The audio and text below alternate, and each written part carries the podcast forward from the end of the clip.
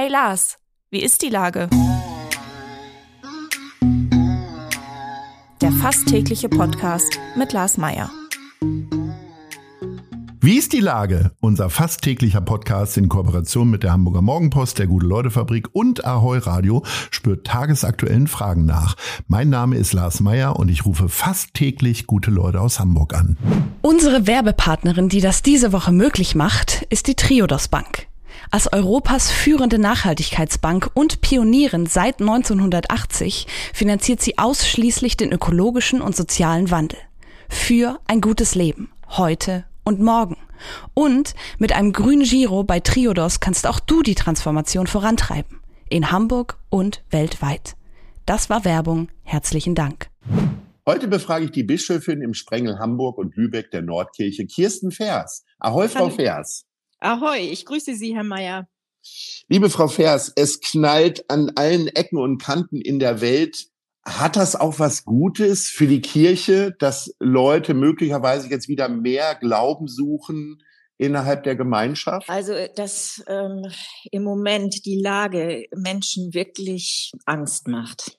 Das, und ähm, wenn man sich die Bilder anguckt ähm, und noch unter dem Eindruck steht der ganzen Kriegsszenarien, die wir ja täglich auch mit einer dermaßenen Brutalität zu sehen bekommen, dann glaube ich, ist erstmal wichtig, dass man einen Ort hat, und das kann die Kirche sein, an dem man äh, diese Erschütterung äh, verbalisieren kann und auch ähm, seine äh, diese Hilflosigkeit und Ohnmacht, äh, mit der man dem gegenübersteht. Also es braucht einen Ort und das haben wir ja in unseren Friedensgebeten ganz viel, in dem man aussprechen kann und klagen kann und sagen kann, das möchte ich nicht, dass das weitergeht. Also Gebet heißt ja, dass man äh, sich nicht abfinden will mit dieser Art von von Dramen und und äh, auch menschlichen ähm, Katastrophen, die man jetzt sozusagen täglich sieht.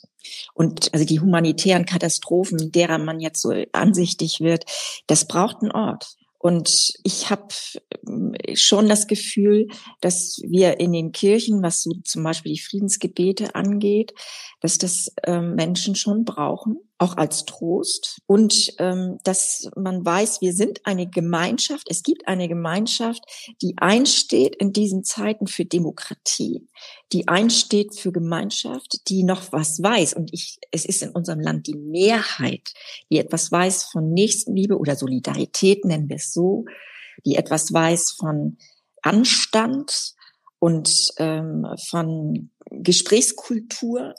Und das gerät manchmal ein bisschen aus dem Blick bei all dem, was einen so belasten kann oder was, äh, was auch belastet ist natürlich. Sie haben bei dem Festgottesdienst zum Tag der deutschen Einheit. Ich bin selber nicht da gewesen, aber ich habe kurz danach in der Elbphilharmonie viele Leute getroffen, die gesagt haben, boah, das war ein ganz toller Gottesdienst. Sind mhm. Gottesdienste heutzutage viel schöner, als man denkt, weil man viel zu selten hingeht? Genau, so ist es. also ich bin jedes Mal überrascht, wie antiquiert das Bild ist, das man von Kirche hat. Also als würden da immer nur drei Leute sitzen, die betrübt ins Gesangbuch gucken. Wirklich, also natürlich war das in diesem Gottesdienst auch ein eine Spiegelung unserer Vielfalt in der Gesellschaft. Und ähm, das hat was mit vielen Konfessionen, aber auch alle Religionen waren vertreten. Dass, dass es äh, diese Vielseitigkeit und die Kulturreich, dieser Kulturreichtum eben ganz viel auch mit Kultus, also auch mit Religion zu tun hat. Und ähm, das fing bei, von der Musik an und es war äh, für mich eben auch eine ganz besondere Ehre, da mit predigen zu dürfen, weil es wirklich bedeutet, auch mal anerkennend und mit einem Dank sich auch mal an die Politikerinnen und Politiker zu wenden, die ja sich auch engagieren und äh, das Gute wollen. Ob man jetzt alles gut findet, das ist eine zweite Sache.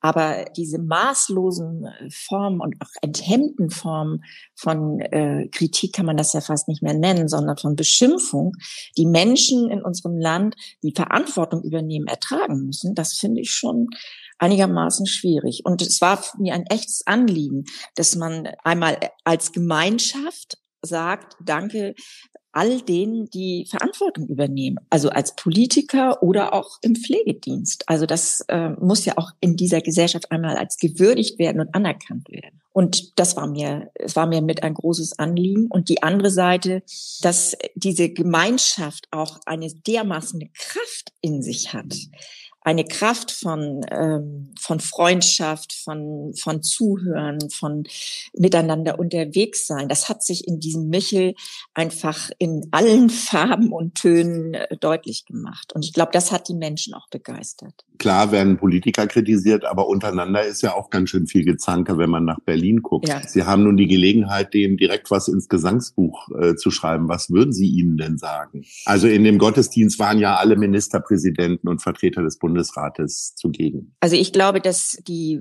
äh, Diskurskultur untereinander, dass das eigentlich für viele sehr vernünftig machen. Also das muss man einfach, ich kenne ja nun auch wirklich eine ganze Menge und ich habe nicht den Eindruck, dass, äh, dass man sich da immer beschimpft oder in irgendeiner Weise unlauter umgeht. Aber ja, der König des Ganzen ist der Kompromiss. Und ähm, ich glaube, dass die Kompromissbereitschaft ähm, im Moment sehr zurückgegangen ist. Und das brauchen wir. Auch weil Kompromiss manchmal verstanden wird als Gesichtsverlust. Ich sehe das total anders. Ich finde, dass ähm, Kompromisse zu schließen eine unglaubliche charakterliche Stärke zeugt. Und das brauchen wir derzeit, weil die Themen drängen und sie haben einen enormen Zeitdruck in sich. Den Kompromiss zu finden, dauert. Und diese, diese Spannung auszuhalten, dafür wünsche ich den Leuten eine gute Kraft. Und wenn man sich das immer gegenseitig noch schwerer macht, dann wird eine Krise schwer bewältigbar sein. Die Läden sind äh, voll mit Lebkuchen. Die ersten Adventskalender stehen in den Supermärkten. Das ist ein untrügliches Zeichen dafür, dass es auch für Sie in den nächsten Wochen stressig wird. Es ist äh, im Grunde ja die erfolgreichste Zeit, wenn man zumindest die Fülle der Kirchen sich anguckt, nämlich Weihnachten. Mhm. Ja. Ähm, wie bereiten Sie sich darauf vor? Oder ist da schon ganz viel Routine drauf und Sie suchen noch, gucken sich nochmal die Predigt von 2012 an und schreiben die nochmal um oder wie läuft das? Oh, nee. Nichts ist so alt wie die Predigt von gestern, Herr Mayer. Oh, okay. Ja, so geht's der Tageszeitung auch.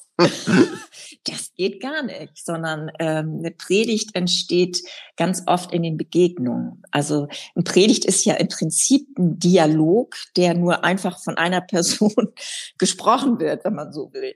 Aber ich nehme eben natürlich Begegnungen auf. Ich nehme ähm, guck sehr genau hin, was ist eigentlich ein Thema, was welches Thema liegt gerade in der Luft.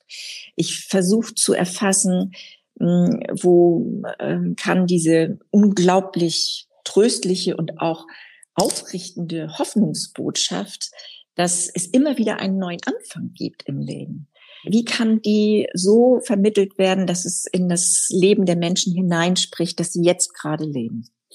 Und ja, dieses Jahr ist besonders für mich, weil eben am äh, Heiligabend um 22.30 Uhr im ZDF der Gottesdienst übertragen wird. Das heißt, es ist eine Live-Situation, wenn man so will. Und man kommt, ich komme dann nur, nicht nur in, in die Gemeinde hinein, äh, die, in die Niendorfer Gemeinde ist es in diesem Fall, sondern auch in zig Wohnzimmer, um 22.30 Uhr. Das bedeutet natürlich auch, dass viele Menschen, die sehr einsam sind, an Weihnachten in besonderer Weise ja auch eine gute Botschaft habe, hören wollen und sollen, die sie auch aufrichten kann. Jetzt haben wir ja schon gesagt, es ist sehr viel Bewegung im Negativen, wenig Bewegung im Positiven gerade in der Zeit. Wann schreiben Sie denn die ersten Worte dann für diese Predigt?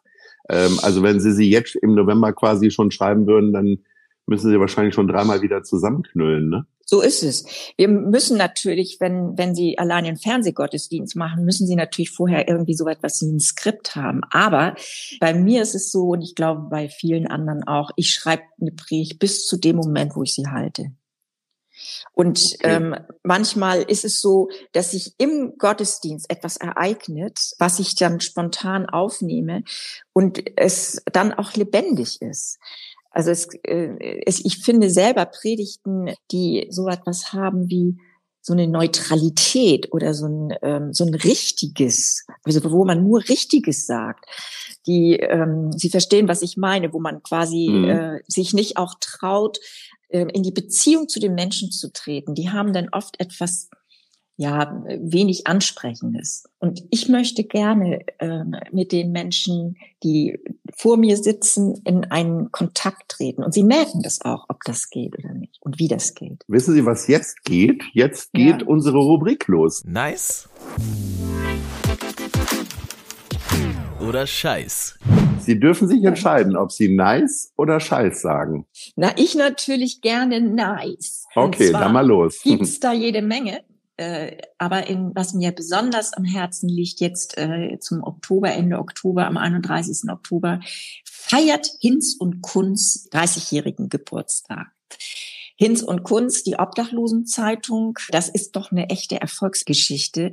Jede und jeder, der ähm, schon ähm, mit aufmerksamen Augen durch die Stadt gegangen ist, wird gesehen haben, dass Hinz und Kunz als Projekt Menschen ohne Obdach eine Würde zurückgibt, die äh, viele für sich schon verloren glaubten. Und ich freue mich, 30 Jahre Hinz und Kunst mitfeiern zu dürfen. Und zwar am Reformationstag abends in St. Georg in der Kirche. Das ist wirklich eine fantastische Einrichtung Hinz und Kunst. Ich äh, mag tatsächlich diese Einrichtung und dass es das gibt und ich hoffe, dass alle so fleißig diese Zeitung kaufen, die das jetzt hören, wie wir beiden. Liebe Frau Vers, ich bedanke ja. dich recht herzlich.